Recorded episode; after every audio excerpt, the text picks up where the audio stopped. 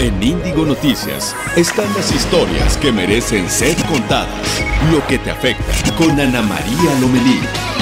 Índigo Noticias. Hola, ¿qué tal? ¿Cómo están? Muy buenos días, es un gusto saludarlos. Hoy es lunes bueno, pues ya se termina enero. Qué bueno que está con nosotros. Vamos a estar juntos de las 8 a las 9 de la mañana, tiempo del centro de México, a través de Índigo Noticias, historias que merecen ser contadas. También en Facebook Live, en Reporte Índigo, en Twitter, arroba reporte-índigo y en nuestro canal de YouTube. Tenemos mucha información. Estamos muy entusiasmados por lo que hoy podemos compartir. ¿Les parece si vamos a las historias de hoy? Muere el ex basquetbolista y estrella de la NBA Kobe Bryant y su hija Gianna en un accidente de helicóptero. La Comisión Nacional de Salud de China advierte que la capacidad de transmisión del nuevo coronavirus se está fortaleciendo y que los contagios podrían continuar. Hoy en portada de Reporte Índigo presentamos la transformación que viene para el Instituto Nacional Electoral. Cuatro consejeros serán sustituidos. Es el Día del Nutriólogo y en México más del 70% de la población tiene problemas de sobrepeso u obesidad. Sobre este tema hablaremos con la nutrióloga Alicia Elo. Esto y más en Reporte Índigo Noticias. Sí. Ok, fíjense que en la madrugada, bueno, desde ayer estamos viendo que Jesús Daniel Stamatis, que es un arquitecto, es un mexicano que vive en Wuhan, en esta ciudad donde pues se, se empezó el, todo el tema del coronavirus. Y él mandó algunos mensajes por Twitter, así que rápidamente yo me imagino que los compañeros periodistas y una servidora, pues ahí estamos. Oye, ¿qué pasó? ¿Qué novedades? Me escribió en la madrugada, ya estamos platicando con él.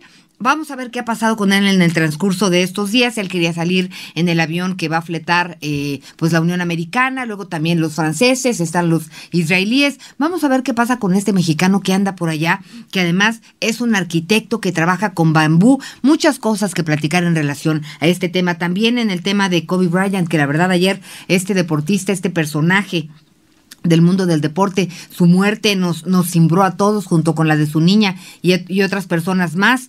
Platicaremos con Inés Sainz, ella tuvo la, la, oportunidad de entrevistarlo y pues bueno, hoy es Día del Nutriólogo. Y sabe que el Día del Nutriólogo nos sirve para pensar en, de entrada, cómo van los propósitos tenemos problemas de obesidad en México, tenemos problemas serios de sobrepeso y saben que hablar de dietas de repente es muy tedioso. ¿Cómo le damos la vuelta a este tema? Se trata de salud y por supuesto de vernos y sentirnos mucho mejor. Así que nos va a dar mucho gusto que todas sus dudas, sus comentarios, qué temas le ocupan, le preocupan, por dónde anda, platíquenos, nos va a dar mucho gusto estar conectados con usted hacia hasta donde usted se encuentre. A mí me encuentra en arroba Anita Lomelí. Aquí estamos muy pendientes de todos sus temas. Y bueno, pues comenzamos porque aún es complicada la situación en China por las medidas sanitarias que se han tomado. El número de personas muertas por el nuevo coronavirus aumentó a 80 y el saldo de casos confirmados supera los 2.000. La Comisión Nacional de Salud de China señala que la capacidad de transmisión de este virus pues se está fortaleciendo y los contagios podrían seguir aumentando. En Estados Unidos, pues ya son cinco los casos de coronavirus, dos nuevos se presentaron en Los Ángeles, California, y en pues Maricopa, en Arizona. En el mundo hay 12 países con casos confirmados con el nuevo coronavirus, Francia, Australia, Japón, Malasia, Singapur, Corea del Sur, Taiwán, Tailandia, Vietnam, Nepal, Canadá y Estados Unidos. Y a través de Twitter, pues ya le decíamos que se conoció el caso de este mexicano con el que esperamos próximamente pues poder charlar y pues de entrada ver qué se le ofrece, porque si para eso, si para algo deben servir, en mi opinión, las redes sociales, es para unirnos y echarnos la mano cuando haya, cuando haya necesidad. Las bajas temperaturas, por otro lado, las bajas temperaturas, pues van a continuar, así que no deje la bufanda, el suéter o el abrigo. El Frente Frío número 34 mantendrá las bajas temperaturas en la mayor parte del país y además de lluvias, las más fuertes se esperan en Coahuila, Puebla, Veracruz, Oaxaca, Chiapas y Tabasco. Siempre llueve en esta época. La verdad se me hace que se nos ha adelantado todo el invierno. Pues el invierno puede ser más crudo o menos crudo, pero estamos en invierno. Pero ya las lluvias, el termómetro podría llegar a menos 10 grados en las zonas altas de Chihuahua y Durango. Y para esta noche se esperan temperaturas de 0 grados en Aguascalientes, Tamaulipas, Jalisco, Michoacán, Querétaro, Hidalgo, Veracruz y Oaxaca. También para el Valle de México y se pronostica un ambiente cálido durante el día y por la noche bajará la temperatura hasta 7 grados en la Ciudad de México y menos un grado en las zonas altas del Estado de México. Platicando de otro tema, pues para pedir que las autoridades pongan un freno a la violencia, se, se organizó esta caminata por la verdad, la justicia y la paz encabezada por Javier Sicilia y Julián Levarón. El jueves pasado dio inicio esta caminata en la glorieta de la Paloma de la Paz en Cuernavaca, Morelos, y este domingo llegó a Palacio Nacional en la Ciudad de México luego de enfrentarse a seguidores del presidente Andrés Manuel López Obrador, pues Javier Sicilia e integrantes de la familia Levarón rechazaron reunirse con el gabinete de seguridad, dijeron que no tenían nada que ver eh, con ellos en esa reunión, con su agenda, y luego de que pues el presidente rechazara reunirse con ellos, los integrantes de la Caminata de la Paz que se reunieron en una comisión de seguridad encabezada por la Secretaría de Gobernación, por la Secretaria de Gobernación Olga Sánchez Cordero, que se les garantizó que habrá verdad, justicia para las víctimas, además de un trabajo conjunto para lograrlo. Eh, y también quisiéramos platicar en este momento, pues vamos a hablar de el ex basquetbolista Kobe Bryant. Murió a los 41 años de edad en un accidente de helicóptero. Kobe fue uno de los mejores jugadores del baloncesto de la historia, logrando cinco anillos de campeón de la NBA. Vamos a la información.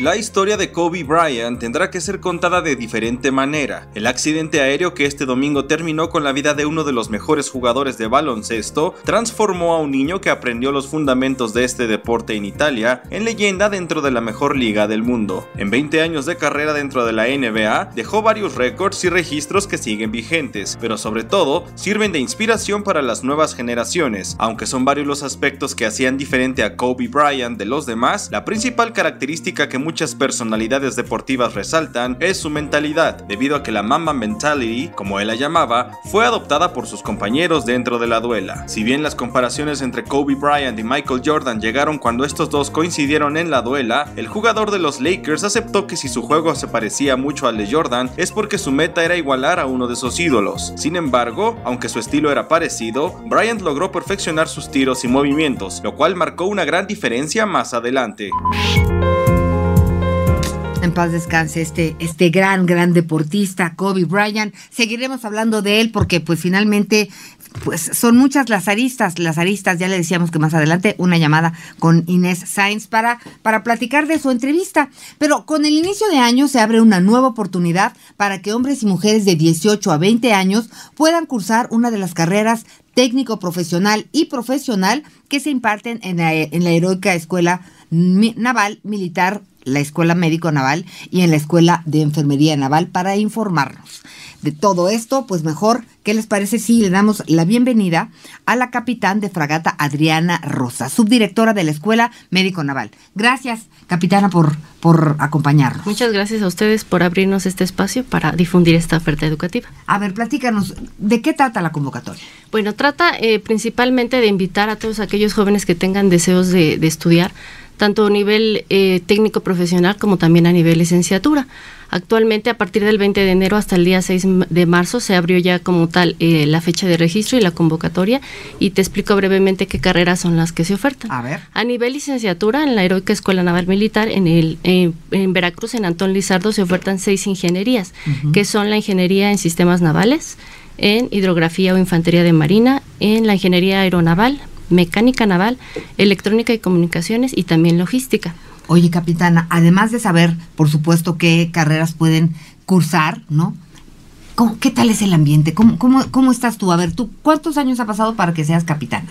Bueno, eh, obviamente nosotros ingresamos como alumnos cadetes este, y posterior a egresar nosotros adquirimos un grado. ¿Qué estudiaste tú? Yo estudié medicina naval. Ah, muy bien. ¿Cuántos años?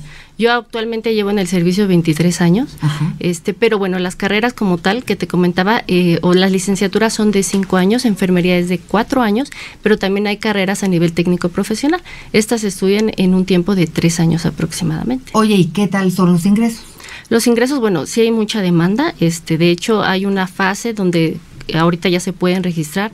Ahí les piden sus eh, datos generales, qué documentos deben de llevar. Posterior a ello hay una fase donde se hace un examen académico y al último es la fase definitiva. Ahí se hacen una serie de exámenes que son el examen físico, médico, psicológico también. Y bueno, como les comentaba, realmente este es un proyecto de vida.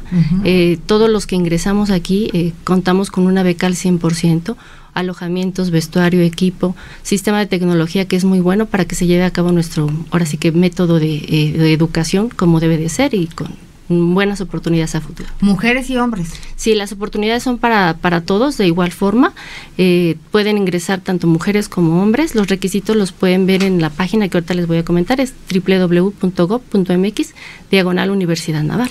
Y sin lugar, eh, los marinos, pues es, es, es una parte que nos llena de orgullo a todos los mexicanos. ¿Qué es para ti la patria? Porque yo creo que es uno de los valores que, que también con los que trabajan ustedes. ¿Qué es para ti la patria? Por supuesto, de hecho todos los que ingresamos aquí tenemos este inculcado todo esto de los valores, el honor, el deber, la lealtad, el patriotismo. Para mí servir a nuestro país es una satisfacción muy importante y es algo que hemos logrado a través de nuestra carrera, ¿no?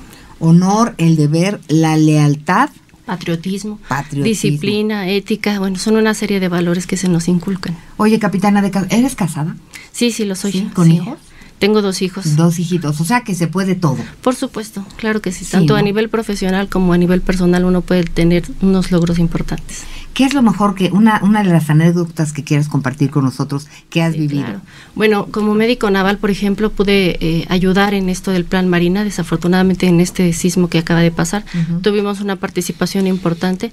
Creo el hecho de ayudar a nuestra población y servir a nuestro país es una de las satisfacciones más importantes que he tenido. Oye, y cada vez que hay una emergencia, ¿cómo es el código? ¿Cómo funcionan ustedes? ¿Cómo es el protocolo? Este, obviamente si hay algún tipo de desastre, se activa este de plan marina. En cada uno de los establecimientos hospitalarios y a nivel también de la institución marina, ya se sabe exactamente quién es el que va a responder de forma inmediata. Esto es obviamente de forma organizada, con el fin de siempre servir a nuestro país de la forma más adecuada. Bueno, pues la verdad es que es un orgullo contar con ustedes. Qué bueno que, que nos visiten y nos hablen de esta convocatoria. Eh, está abierta para todos los que ya terminaron bachillerato preparatoria o desde antes? A nivel técnico profesional, desde las, eh, terminar su secundaria eh, en la edad de 18 a 22 años y a nivel licenciatura una vez concluido nuestro bachillerato. Bueno, pues la verdad es que es un, un gusto. ¿Nos repites la dirección de a dónde podemos claro que sí. en contacto es contigo? www.gov.mx, diagonal Universidad Naval. También hay algunas este, páginas, eh, como es eh, a nivel de Facebook, Instagram o Twitter, en las páginas de Semar MX. Bueno. Pues entonces vamos a estar en contacto. Muchas gracias. Muchas gracias a ustedes. Esperemos un segundo. Es la capitana de fragata Adriana Rosas, subdirectora de la Escuela Médico Naval. Gracias por estar con nosotros. ¿Cuántos años te llevó ser capitana? Pues yo ahorita llevo 23 años, yo pude lograr mi grado de capitán aproximadamente a los 20 años. ¿Cómo son los grados? ¿Por dónde empiezas? ¿Por dónde? Sí, nosotros salimos como tal, como primer maestre, después teniente de corbeta, teniente de fragata, teniente de navío, capitán de corbeta y actualmente soy capitán de fragata. Wow, oye, pues ya tienes una carrera. Oye, ¿qué sigue? De ahí sigue capitán de navío y después los grados de almirantes.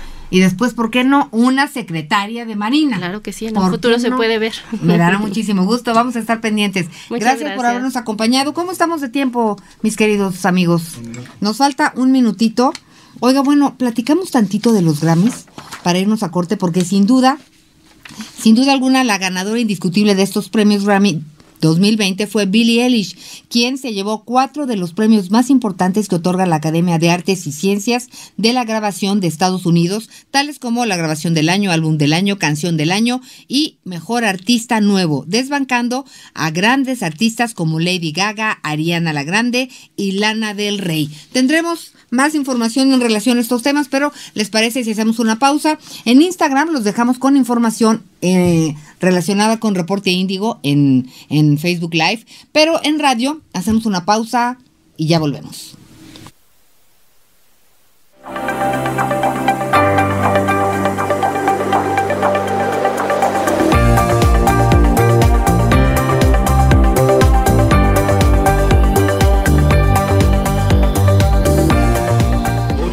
Merecen ser contadas en Índigo Noticias con Ana María Lomelí.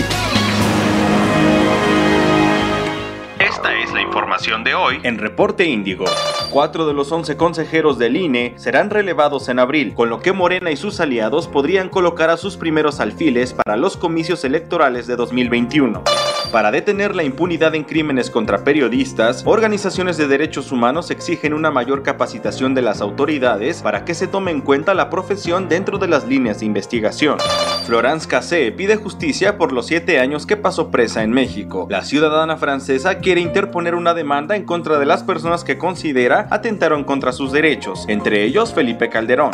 Una tragedia aérea terminó con la vida de Kobe Bryant, su hija y siete personas más. Black Mamba se ganó el respeto del mundo por sus logros deportivos y por sus actos como ser humano.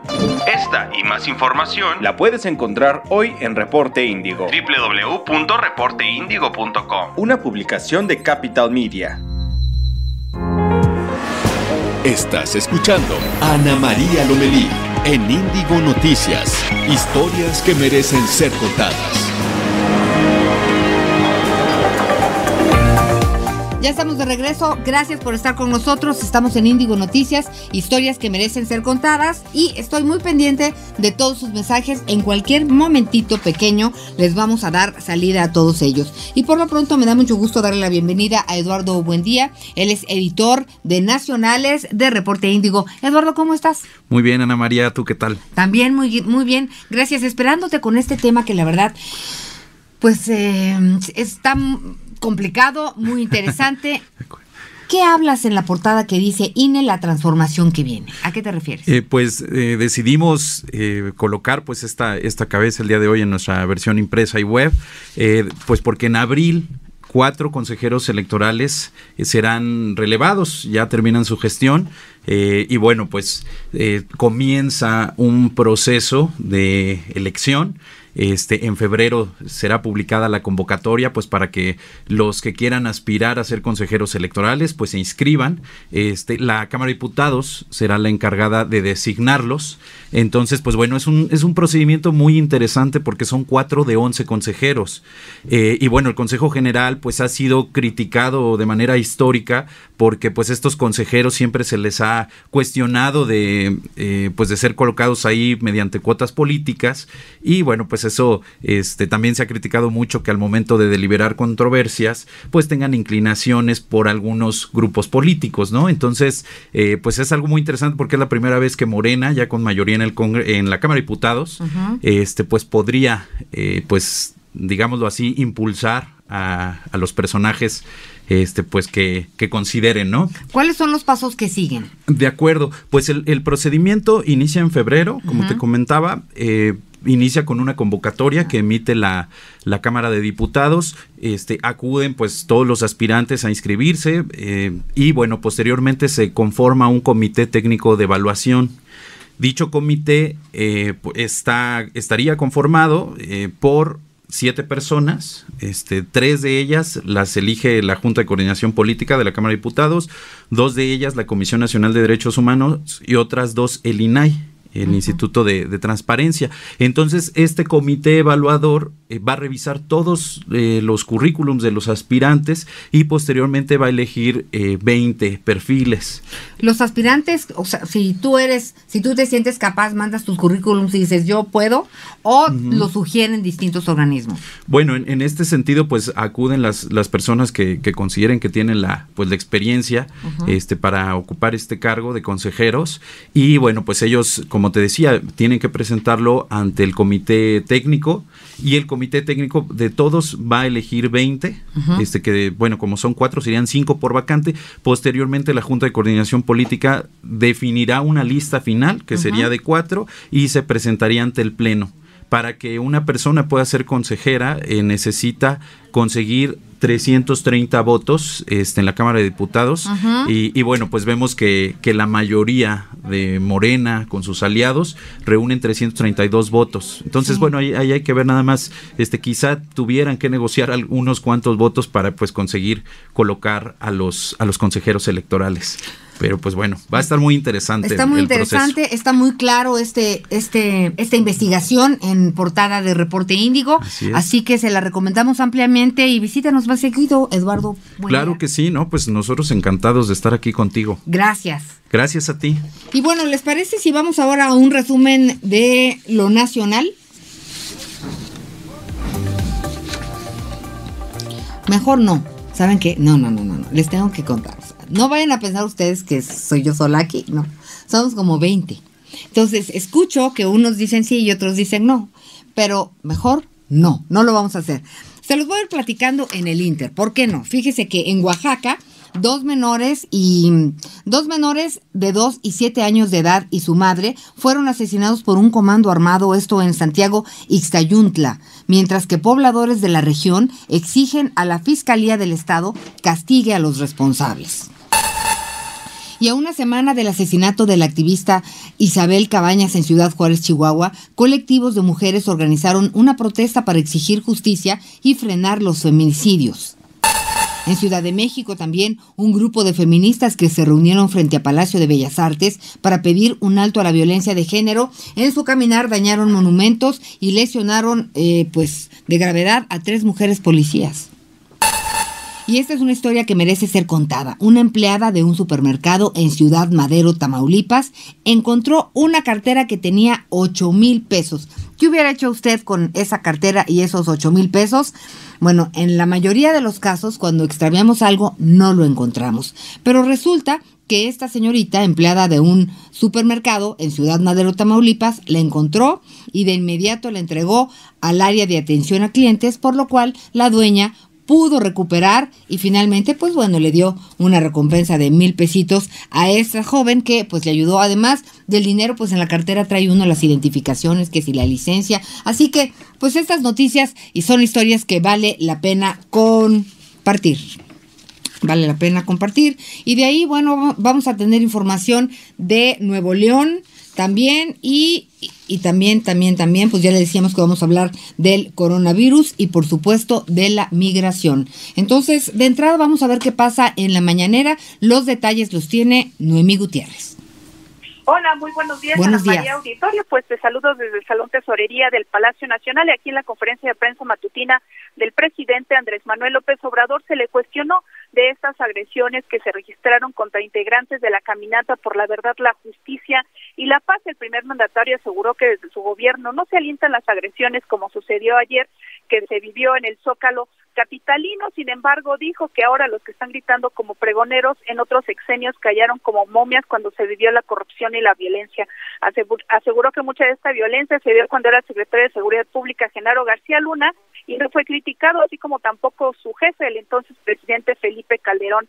En la conferencia de prensa matutina se le preguntó si se refería al poeta y escritor Javier Sicilia o a los activistas Julián y Andreas, Adrián Levarón. Sin embargo, rechazó comentarlo, dijo que a los opositores se les debe tener respeto y también se le debe garantizar su derecho a disentir. Otro de los temas que se le cuestionó al primer mandatario es este conflicto que se vive al interior de su partido Morena, luego de que el Congreso Nacional Extraordinario eligió como dirigente provisional al diputado Alfonso Ramírez Cuellar. López Obrador advirtió que no le corresponde intervenir y dijo que este que no le corresponde intervenir en este conflicto del partido que fundó y que incluso lo llevó a la presidencia. Insistió que no le corresponde eh, resolverlo ya que no es jefe de partido de grupo o de camarilla. Advirtió que en este caso la línea es que no hay línea porque se elegirá a los representantes de los partidos de forma democrática de, de, en forma democrática y afirmó que las diferencias se resuelven con el método de la democracia. Dijo que antes se acostumbraba que el titular del Ejecutivo Federal es el jefe del político del partido, sin embargo, dijo esa situación ya cambió. También se le preguntó de esta incidencia que tiene la Secretaría de Gobernación de obtener los datos biométricos que tiene el Instituto Nacional Electoral. Dijo que ordenó a la Secretaria de Gobernación, Olga Sánchez Cordero, pues que este tema ya no se trate, ya que en este momento la prioridad que tiene el gobierno federal es que se eleve a rango constitucional las becas y las pensiones para adultos mayores discapacitados y estudiantes dijo que ya será en otro momento cuando se toque este tema de los datos biométricos. Y ya parte de la agenda que tendrá el primer mandatario esta tarde es que comerá con los gobernadores del PRI. Ana María Auditorio, parte de la información que tenemos esta mañana. Muchas gracias, Noemí. Estaremos pendientes. Regresamos contigo. Gracias. Buenos días.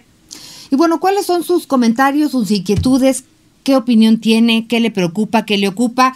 En Twitter estamos en arroba Anita Lomeli y también estamos en Facebook Live, estamos en YouTube, también estamos a través de Capital Media en Torreón, Querétaro, en Ixtapan de la Sala a través de La Romántica. En Torreón nos escuchan en la 103.5, en Querétaro por la frecuencia 104.9, en Ixtapan de la Sal por el 99.5. Queremos estar en contacto con usted. Gracias por todos sus mensajes de felicitaciones aquí en cuanto pueda vamos a, a conectarlos. ¿Le parece si hacemos una pausa y ya estamos de regreso?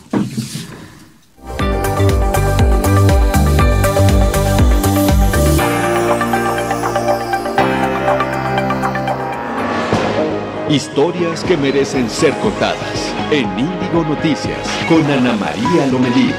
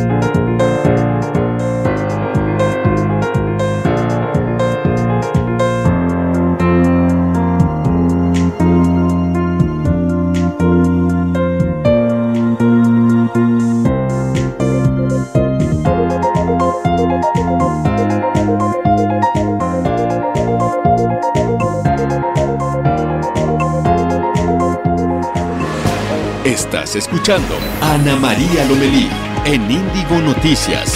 Historias que merecen ser contadas. Ya estamos de regreso. Gracias por estar con nosotros. Así es, son mañanas tensas. Pero nada mejor que un traguito de agua. Debemos de tener el reto de tomarnos un litro de agua. Hoy es día del nutriólogo. Hablar de nutrición es hablar de salud. Yo me voy a aventar dos, uno por ustedes, uno por nosotros porque luego dan las nueve de la noche y sigo cargando mi tarro. Soy la burla de toda mi familia que como me voy, regreso. Pero prometo que lo vamos a lograr. No echen saco roto esta cuestión de tomar agua. Y bueno, tenemos información en relación a la migración. México comenzó a frenar los primeros flujos migratorios de este año, cuando la primera caravana proveniente de Honduras llegó a la frontera sur para intentar cruzar a Estados Unidos. Las autoridades señalaron que México no es un país de tránsito, pero podrían quedarse si se integraban a un programa social como Jóvenes Construyendo el Futuro o Sembrando Vidas. Para trabajar en la frontera sur, situación que podría ser aprovechada por más de 20 redes de tráfico de personas las cuales operan en México. Esto lo informa el Instituto Nacional de Migración. Estas redes pueden aprovechar la situación de movilidad de los migrantes para cobrarles más de 200 mil pesos por persona, con el fin de ayudarles en sus traslados supuestamente y poder llegar a Estados Unidos. Por su parte, el obispo de Tapachula, Chiapas, Jaime Calderón, pidió tener respeto y hospitalidad con los migrantes ante una situación muy complicada y dolorosa que enfrentan todos los días. La elección por la dirigencia nacional de Morena ha tenido muchos problemas. Incluso la Sala Superior del Tribunal Electoral del Poder Judicial ya invalidó un proceso de selección de la dirigencia nacional y ordenó reponerlo. Ahora Alfonso Ramírez Cuellar fue electo durante el Congreso Nacional de Morena como dirigente profesional en sustitución de Jacob Polewski, actual secretaria general quien realizaba funciones de presidenta del partido. El diputado federal dirigirá a Morena por un periodo de cuatro meses. Y para actualizar el padrón, pues convocarán a elecciones distritales, estatales y el Congreso Nacional Ordinario, que elegirá a la nueva dirigencia. Pero Jacob Polewski advirtió que hay errores en el proceso y dijo que se mantiene al frente del partido. Explicó que el Comité Ejecutivo Nacional es el único órgano que puede establecer los lineamientos para el cambio de dirigencia de Morena y no el Consejo Nacional. Así que amanecimos con dos presidentes al frente del partido Morena. La Fiscalía General de Justicia de la Ciudad de México analiza varias agresiones contra periodistas. Aquí la información.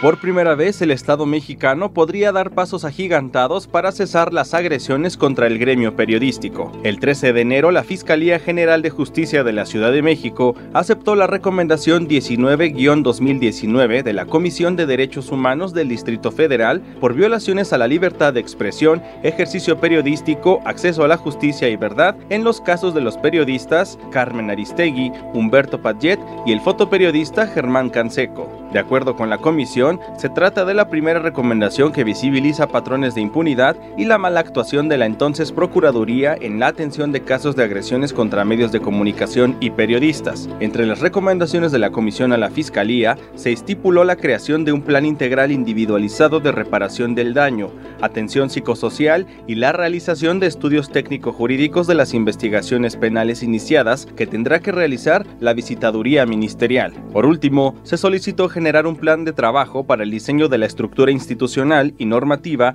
que asegure progresivamente la especialización y profesionalización del personal que integra la agencia especializada para la atención de delitos cometidos en agravio de periodistas y personas colaboradoras periodísticas de la ahora Fiscalía. Con información de Montserrat Sánchez, reporte Índigo Noticias. Bueno, pues ahora tenemos aquí en el estudio y le damos la bienvenida a Luz Rangel, reportera, y nos vas a platicar de que va a haber un viaducto en Monterrey. Exacto. A ver. Pues mira, te platico que el día de hoy publicamos eh, que pues la construcción del viaducto urbano río Santa Catarina sí se va a realizar efectivamente sobre este río, pero bueno, lo novedoso es que tanto eh, pues organizaciones de la sociedad civil como algunos diputados federales cuestionaban la transparencia y pues los permisos en torno a esta nueva obra y resulta que la Secretaría de Medio Ambiente y Recursos Naturales sí firmó un permiso desde el año 2015 y bueno, autoriza esta obra de forma condicionada. ¿Qué quiere decir esto? Pues que pues para la construcción deben de cumplir ciertas normas. de mitigación del proyecto. Bueno, y pues si de por sí ya no suena pues extraño esta construcción de, de, un viaducto sobre un río, justamente pues los cuestionamientos eran pues por qué eh, ese tipo de movilidad, eh, por qué no eh, pues por parte del gobierno promocionar el uso de la bicicleta o el uso para los peatones, lo que sucede pues es que este proyecto forma parte de la iniciativa privada, más de 6 mil millones estarían invertidos en este proyecto. Su construcción arranca ya en algunas semanas del año 2020 y pues bueno, es parte de, del proyecto eh, de infraestructura carretera que se tiene previsto desde la Secretaría de Comunicaciones y Transportes de pues el secretario eh, Jiménez Espriu. Oye, y aunque esto haya sido autorizado en el 2015, sí. Eh, ¿se va a continuar con los permisos, con la obra como tal, o va a haber una reevaluación? Eh, justamente qué bueno que preguntas esta parte, Anita, porque lo que sucede es que se trata de un permiso de dos años para la construcción y de 25 años para la duración de toda esta obra. Oh. Entonces, y bueno, entre las problemáticas a las que pues se podrían enfrentar los neoloneses. Este proyecto está en la zona metropolitana de Monterrey, pues es obviamente la pérdida de especies, eh, tanto de flora como de fauna. Eh, se tienen 26 eh, especies animales identificadas, pues entre ellas obviamente hay mamíferos, reptiles y aves que pues que podrían ser, perderse, perderse, perdón, y algunas especies arbóreas también que pues que se perderían y bueno, los problemas de agua que, que de por sí ya, ya Monterrey enfrenta, pues podrían agravarse incluso con, con la construcción de este viaducto. Eh, la parte de, de Conagua eh, había, había una cierta alerta que también ya habíamos adelantado aquí en Reporte Índigo eh, sobre los problemas de agua que podría venir pues a raíz de, de, la construcción de esta obra. Pero bueno, fue anunciada desde el primero de noviembre. la empresa Roadis es quien ha ganado esta concesión. Eh, le anunció pues eh, el presidente Andrés Manuel López Obrador, Jaime Rodríguez Calderón pues también eh, parece mostrar entusiasmo por esta obra, pero pues bueno, es, es lo que tenemos, es lo que viene. Hay sí una autorización de la Semarnat, y pues sobre de eso, eh, pues es que, es que este tema va a empezar a dar de qué hablar. Pues vamos a seguir muy de cerca toda la información, Luz Rangel, gracias, vamos a ver qué pasa, a ver, dicen que del plato a la boca se cae la sopa, yo todavía no veo mucho, mucho viaducto, vamos a ver qué tal. Muy bien. Gracias. Gracias. Buenos días. Bueno, y fíjese que eh, este año la Feria del Tamal, esto en Iztapalapa, tendrá a un niño Dios monumental elaborado por artesanos de la unidad habitacional Ermita Zaragoza. El evento será amenizado por grupos musicales y se prevé la participación de 40 expositores de la Ciudad de México, Oaxaca, Tlaxcala, Tabasco, Michoacán, Guerrero y Yucatán. Así que nos va a dar muchísimo gusto saber si usted participará de cualquier forma que lo haga de esta feria del tamal.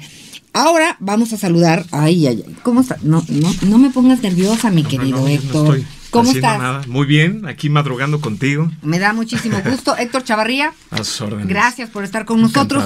Oye, hemos estado platicando en relación al papel de, de, las empresas, en, de entrar en el medio ambiente, de entrar en esto de ser eh, amigables con, con, lo sustentable.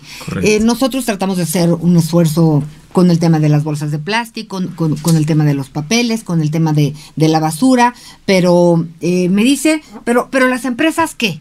Correcto. Mira, las empresas y no hay que ser economistas, ¿no? Es importante creo que sensibilizarnos a ti que nos estás escuchando, saber que el 70% de la economía de nuestro país la genera las empresas. Es una, es una economía que gracias a estas empresas se da.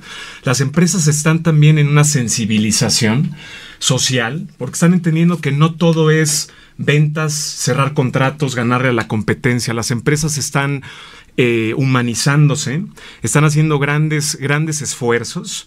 Eh, al respecto te recomiendo un libro, por cierto, de Simon Sinek, que se, llama El juego infinito, que habla justamente de esto, de la participación de las empresas en la transformación de nuestra, de nuestra sociedad. En este espacio la idea es platicar con ustedes de qué empresas, qué empresarios, qué industrias están transformando socialmente a México. Y hay una de, la que, de la queremos empezar a platicar eh, en estos lunes contigo, que a ver si adivinan. Es la eh, industria que le llaman la industria sin chimeneas. Es una industria que es la eh, tercer fuente de ingresos en México. A ver si ya saben, ¿no? En el Twitter, a ver si van opinando. Estamos hablando del turismo. El turismo es la industria por excelencia en México. 2019 eh, fue un año bien duro para el turismo en México. El turismo se enfrentó a una desaceleración económica brutal.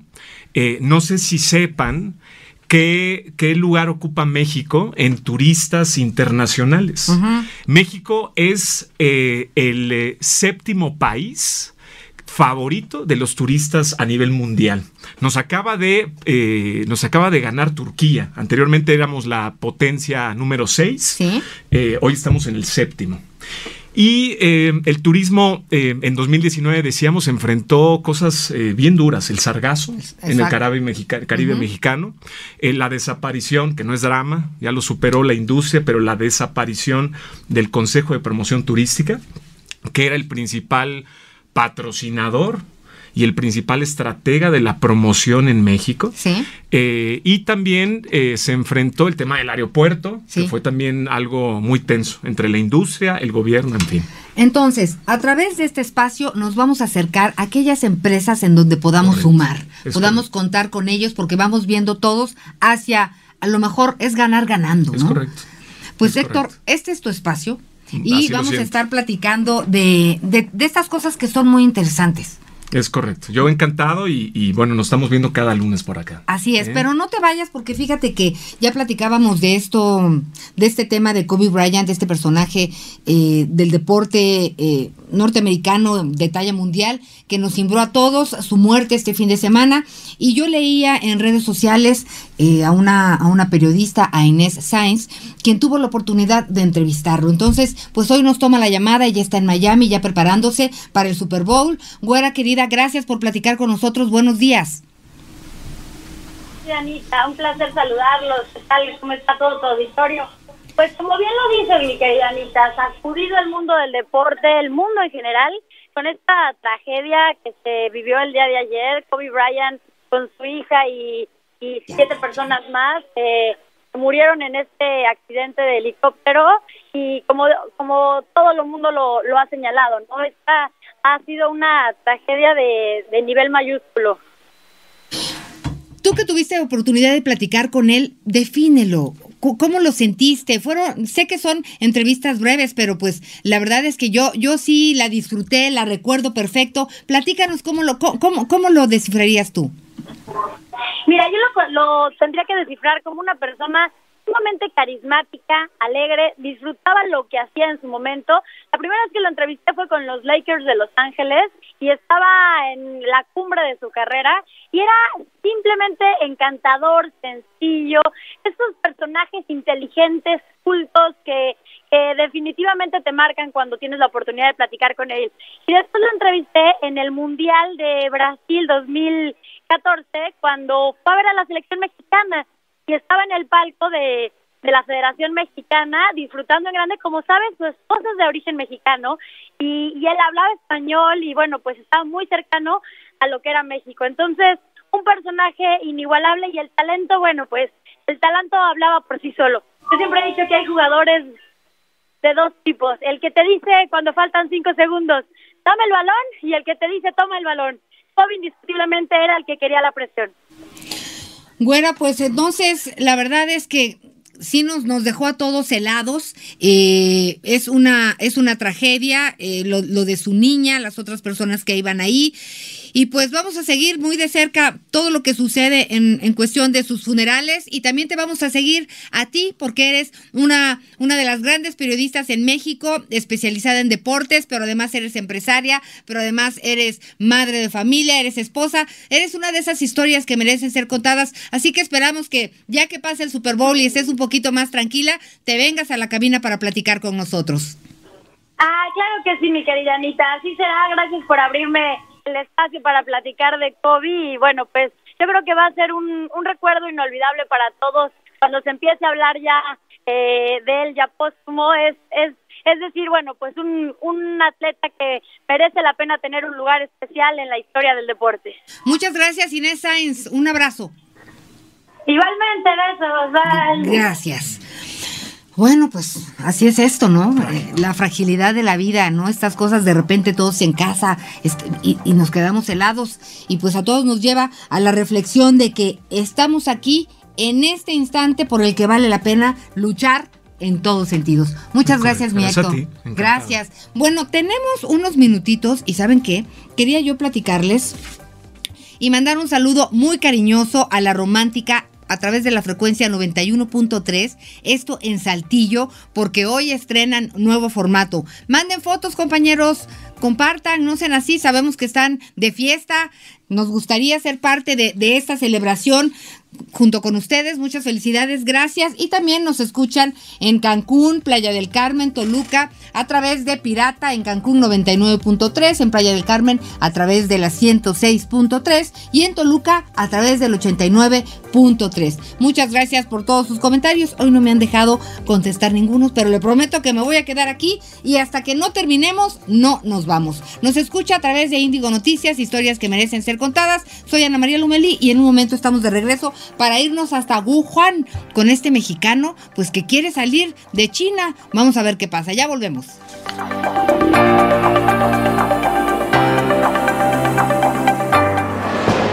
Historias que merecen ser contadas en Índigo Noticias con Ana María Lomelí.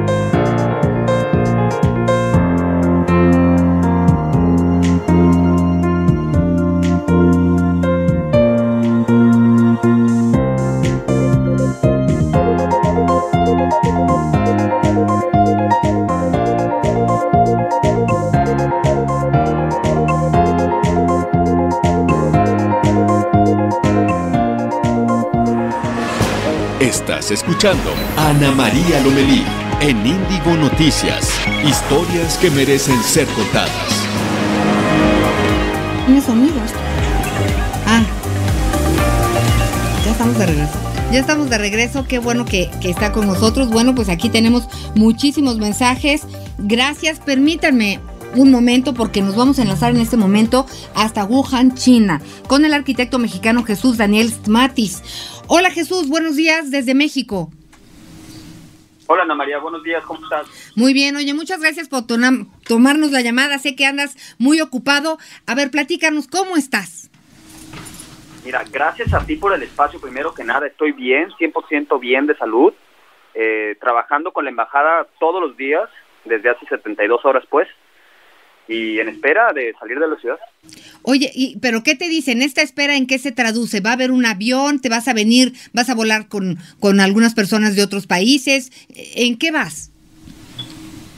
Sí, bueno, la estrategia primera fue subirse al avión de Estados Unidos porque vienen, creo que cinco aviones para sacar a más de mil ciudadanos estadounidenses. Entonces la idea es aprovechar que tengo la visa la visa americana para volar con ellos, pero es un asunto diplomático que no está en mis manos, por eso trabajamos con la embajada, ¿cierto? Cierto. Oye, y dime, ¿desde cuándo vives allá en China, en Wuhan? Bueno, en China siete años, pero en Wuhan eh, cuatro. Ya es el cuarto. Estaba viendo tus redes sociales, tú eres arquitecto. Cierto. ¿Trabajas el bambú? Así es. Oye, la verdad hacen unas cosas preciosas. ¿Estudiaste aquí en México? Sí, estudié en el TEC de Monterrey, me gradué ahí en el 2006, pero inmediatamente casi después me fui a Colombia, ahí aprendí el bambú y de Colombia, China me invitó a venir a trabajar con ellos en esto. Oye, y platícame, ahorita cómo son tus días. Híjole, no hay nada en la ciudad, no hay toque de queda, pero tampoco nadie sale. Y de hecho, si sales, necesitas una máscara porque de otra manera es ilegal. Entonces, nada está abierto excepto el supermercado. Entonces, ¿tú cada cuánto sales? Ayer salí y hace cinco días salí también. Oye, ¿y estás solito? Absolutamente. ¿No hay más mexicanos por ahí? ¿No tienes, no hay familia? Bueno, mi novia está en suyo, porque por el año nuevo chino se fue a esa ciudad con su mamá y ya no pudo regresar a Wuhan, ¿sabes? Se cerró. Ya sé, ya me imagino. Bueno, y, y, cómo, cómo, ¿y cómo la estás llevando? ¿Qué piensas? ¿Cuál es tu estrategia? Eh, por lo pronto, si tienes comida, si sales al supermercado puedes comprarla, eh, tus vecinos se organizan. ¿Cómo funcionas? Sí, bueno, estamos todos en comunicación por Internet, siempre hay eh, boletines, información, actualización, eh, recomendaciones del gobierno chino del sector salud. Sin embargo, yo aquí tengo una vida bastante, este, tengo todas las comodidades, digamos, eh, gas, agua, comida, estoy bien, ¿Sí? Pero, o sea, ¿cuánto tiene esta crisis? Tiene cinco días. Entonces, la verdad, sinceramente, yo no sé cuánto vayan a durar los abastos en el supermercado, ¿no? Yo lo que quiero es salir del país. Claro, estás preocupado, claro. Pues, ¿cómo no? No, tienes, tienes toda la razón. Mira, pues para eso son las redes sociales. Eh, sé que has estado platicando con algunos colegas. Vamos a estar muy pendientes. Eh, ¿Qué es lo que sigue por parte de la Embajada de México para contigo? Bueno, lo más actualizado que yo te puedo decir es que se están estudiando diferentes alternativas, además de lo de Estados Unidos, ¿sí? Eh, yo quisiera recomendarte, Ana María, si tienes oportunidad, contacta a Enrique Escorzo, que es ministro de la Embajada de, México en China. Exacto. Porque él es el que está estudiando estas, otras opciones. Eh, no quisiera ayudarte muchos detalles porque él es el bueno ahí, ¿no? Pero no, sí están haciendo varias cosas. Entiendo, entiendo.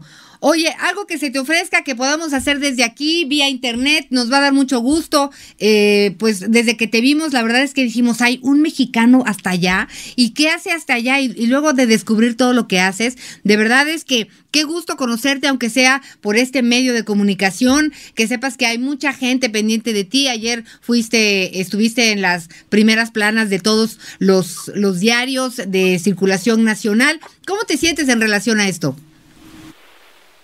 Muy suertudo, sí. Eh, mira, la verdad, ya están ayudando bastante. Eh, yo creo que sí es un trabajo de equipo, pero estoy hablando sí a nivel nacional, o sea, tanto la embajada que se entere que estamos aquí, eh, ustedes que están haciendo una labor increíble de, de, difusión, no son ni 48 horas y esto se hizo viral inmediatamente, o sea, entiéndeme que yo no manejo el Twitter, yo no sé usarlo, y de esta manera, o sea, se hizo así, ¿vale? Oye, pues nos has, nos has mostrado muchas cosas de Wuhan que de otra manera no hubiéramos conocido. Así que estamos conectados, estamos pendientes. Ahorita platicamos al aire, pero seguimos en comunicación y tienes razón, vamos a buscar a, a los responsables de la embajada y de relaciones exteriores para, para conocer estas estrategias y ver de qué manera podrás salir de entrada de allá y ojalá que puedas llegar hasta acá. De acuerdo, Ana María, quedo a tus órdenes. Un placer, gracias, buen día. ¿Qué hora, qué hora tienes tú allá? Son las 10.52. Ok, de la noche. Bueno, pues buena noche, estamos pendientes. Gracias. A ti, gracias. Bueno, pues le decíamos también al inicio del programa que hoy es 27 de enero y se celebra el Día del Nutriólogo, esto en México. Y hay un déficit de especialistas ya que existen un promedio de dos nutriólogos por cada mil habitantes. Esto lo informa el Instituto Nacional de Estadística, Geografía. Y según la Organización Mundial de la Salud, tres de cada diez habitantes del planeta tienen problemas de sobrepeso y más de 800 millones tienen obesidad. La última encuesta nacional de salud y nutrición también indica que tres de cada cuatro mexicanos mayores de 20 años de edad presentan un problema de sobrepeso u obesidad. Y por eso es tan importante platicar del tema. Me da mucho gusto saludar a la nutrióloga Alicia Elo. Hola, mucho gusto, Ana. Gracias, por la invitación a este Gracias espacio. Este, Fíjate que me angustia mucho que de repente hay retos en redes sociales de entre la dieta de la luna, entre la dieta de la tolonja, entre que el jengibre exprimido, hay muchas cosas que podrán tener su virtud o no, pero hay que hablar con los especialistas. Claro que sí. Bueno, este es una tendencia, es, son dietas generales, nada personalizadas, que no incluyen mucho de la parte personal de cada paciente, que son las emociones, el sexo, el, gen, el género, la talla, eh, las emociones, eh, los hábitos de alimentación, incluso sus gustos y preferencias y tampoco su cultura. Entonces, sí, obviamente al principio de estas dietas es muy común que funcionen. ¿Por qué? Porque lo que se hace es restringir cierto grupo de alimentos que obviamente va a, haber, va a haber un cambio en el cuerpo, pero a largo plazo no sabemos qué pueda pasar porque estos planes de alimentación no forman un hábito en la persona, sino que nada más restringen y en el momento que le enseñamos al cuerpo a guardar y a restringir, volvemos a un hábito normal y tenemos lo que es el rebote. Alice, ¿por dónde podemos empezar? Estamos hablando con una especialista en nutrición y alimentación. ¿Por dónde empezamos este mundo de, a ver, necesito bajar de peso, necesito sentirme mejor? ¿Por dónde empezamos? Bueno, más que bajar de peso es asegurar una salud, o sea, una buena salud en cada paciente, verlas eh, prioridades de cada uno, si tienen algún padecimiento, alguna enfermedad, ahorita mucho, como dijiste, obesidad, eh, diabetes, resistencia a la insulina, son las principales causas de, del, del problema. Y lo que tenemos que hacer es analizar todo esto con un endocrinólogo, con un especialista y curar desde adentro. O sea, no poner una curita y nada más tratar de eh, de recomendar un plan de alimentación tan general. Hay que ver los casos en particular, personalizar cada plan de alimentación. ¿Por qué? Porque es imposible que alguien siga algo si no está de acuerdo con él. Por ejemplo, si a mí no me gusta la carne, ¿por qué voy a comer carne? Ese es un Entonces, es un tema. Claro, que podemos estar a dieta y a gusto, Claro, tenemos que estar a gusto. ¿Por qué? Porque a partir de este plan de alimentación tenemos que formar hábitos. Entonces, ¿cuánto tiempo voy a estar en una restricción o comiendo algo que no me gusta si no voy a formar algo de hábito a partir de esto? Bueno, la recomendación entonces, ¿por dónde empezamos? Alguien que tiene problemas que dice, hoy voy a cambiar, como diría Lupita D'Alessio, ¿qué es lo primero que hacemos? Vamos a un experto. Claro, no se puede empezar con todo porque la mayoría de la gente empieza, voy a hacer ejercicio, voy a empezar una dieta y quieren empezar con todo al mismo tiempo. ¿Qué se tiene que hacer? Primero hacer una conciencia, qué es lo, por, por dónde quiero empezar. Entonces, si voy a ir con un especialista, este especialista se tiene que acoplar también a, la necesidad del paciente y tiene que darle una recomendación que vaya acorde con sus, con sus necesidades. Y poco a poco eh, ir formando un hábito a partir de esto. O sea, no hay me despierto y al otro día ya empiezo con el ejercicio y la alimentación y todo el rollo. ¿Por qué? Porque una cosa lleva a otra. Una restricción lleva a un proceso de ansiedad. A una frustración. Una frustración. Exacto. Que se convierte en ansiedad. Esta ansiedad provoca un atracón y de nuevo provoca una restricción por la culpa que, sentimos al, al, comer demasiado. Alice, pues vamos a estar eh, invitándote para, para ir por capítulos, ¿no? Lo que es muy importante es estar bien asesorados y vale la pena profundizar en estos temas por salud. Ya nos vamos. Gracias por habernos acompañado. Ya viste cómo me dicen todos. Luego un día los voy a grabar yo a ellos. Nos vemos mañana. Gracias por habernos acompañado. Esto es Índigo Noticias, historias que merecen ser contadas. Feliz inicio de semana.